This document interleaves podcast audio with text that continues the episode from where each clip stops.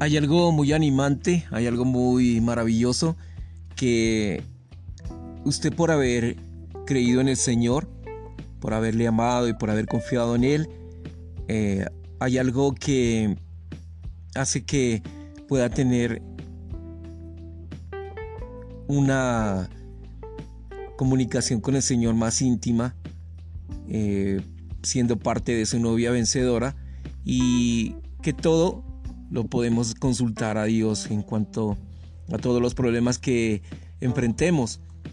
Necesitamos traer todo asunto al Señor y considerar, examinar, determinar las cosas delante de Él y en comunión con Él.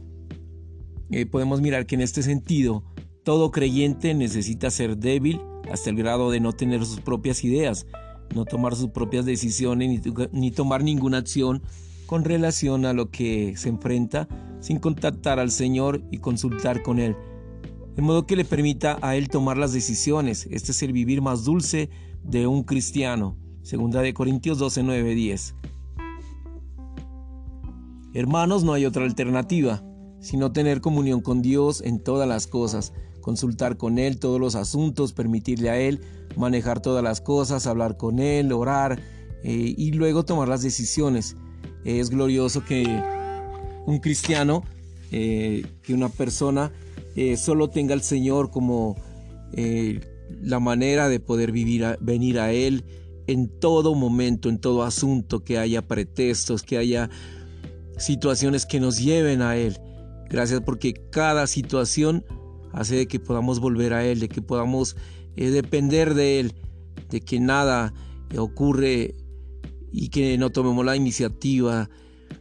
Esto lo podemos tomar de en Filipenses 4, 6, 7, en Proverbios 3, 5, 6, Jeremías 17, 7, 8, Segunda de Corintios 1, 8, 9, Salmo 62, 8 y el Salmo 102.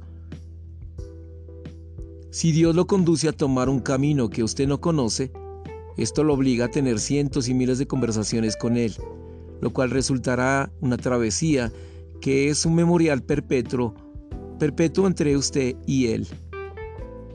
El resultado de que Israel no buscara el consejo de su marido fue que esta esposa independiente e individualista fue engañada, que ya no tuvo ninguna protección, ninguna salvaguardia. De este relato de las Escrituras necesitamos aprender que por ser la esposa del Señor, Deberíamos vivir juntamente con Él, poniendo siempre nuestra confianza en Él y siendo uno con Él todo el tiempo.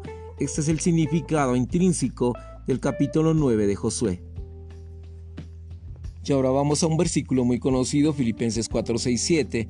Por nada estéis afanosos, sino en toda ocasión sean conocidas vuestras peticiones delante de Dios por medio de oración y súplica, con acción de gracias y la paz de Dios, que sobrepasa todo entendimiento, guardará vuestros corazones y vuestros pensamientos en Cristo Jesús. Aquí nos relata cuál es la verdadera vida matrimonial, en qué consiste, en que la esposa viva juntamente con su marido y siempre uno con él. Sin embargo, esta querida esposa, Israel, jamás aprendió a ser fiel en este aspecto. En Jai, ellos sufrieron una derrota y aprendieron la lección de ser uno con el Señor, pero no aprendieron cabalmente dicha lección. Mientras que el pueblo de Jai combatió arduamente en contra de Israel, Josué 9, los Gabaonitas vinieron a ellos rogándoles que les permitieran ser sus siervos. El resultado fue que Israel, esta esposa independiente e individualista, fue engañada. Ella perdió su protección, su salvaguardia, y en este capítulo necesitamos aprender que, por ser la esposa del Señor, debemos ser uno con Él todo el tiempo. Este es el significado intrínseco del capítulo 9 de Josué.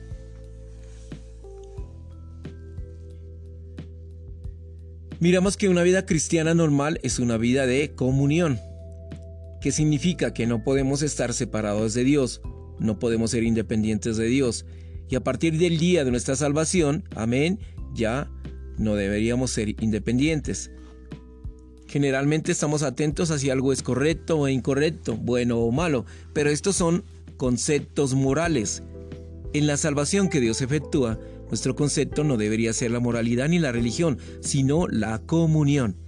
Al hacer algo, Debemos preguntarnos si lo hicimos independientes de Dios o en comunión con Él. Por consiguiente, una vida de comunión significa que tenemos comunión con Dios, mantenemos una conexión con Él, tenemos un fluir mutuo con Él en todo.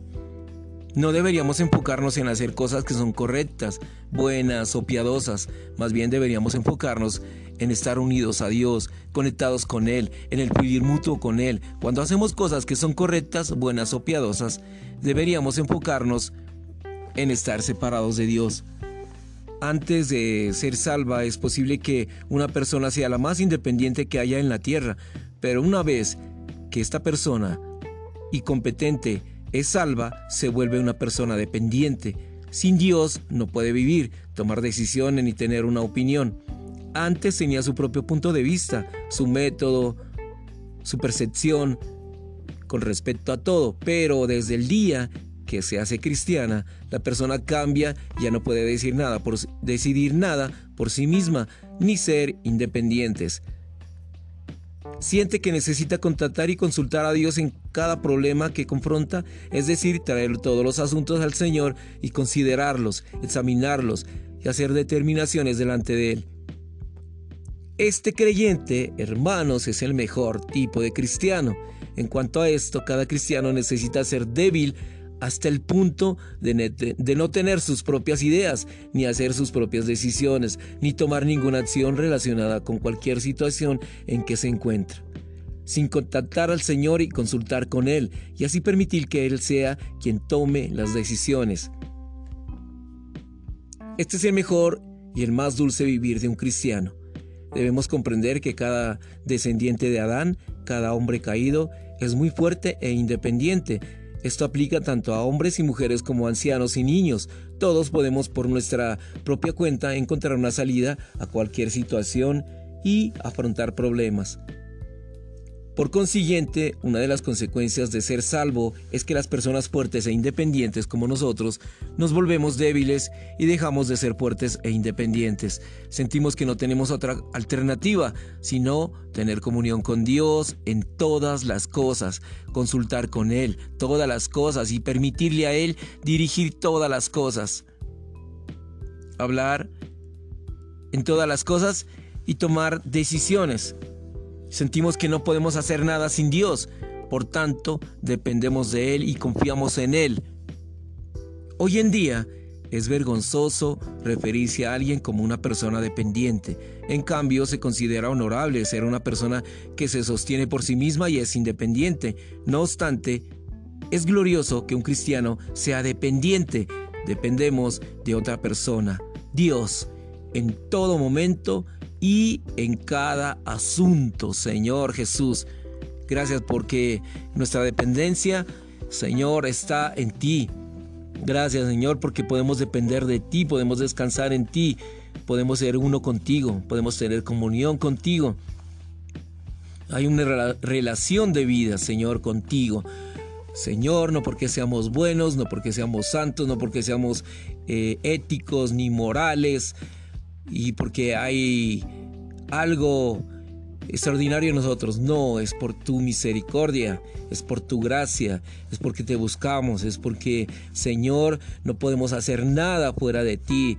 Eh, nos encontramos débiles, nos encontramos, Señor, cansados cuando tomamos decisiones en nosotros mismos. Señor, ayúdanos a depender de ti.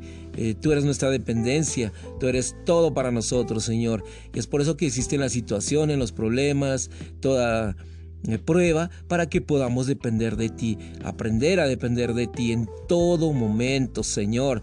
Gracias porque aún en toda situación dependemos de ti, al respirar, al vivir, al tomarte, Señor, y gracias porque podemos depender de ti. Hay una dependencia total en ti, Señor.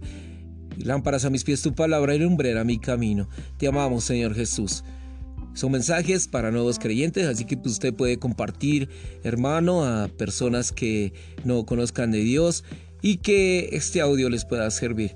Gracias por tu palabra. Bendice, Señor, lo que tengas que bendecir. Amén y amén.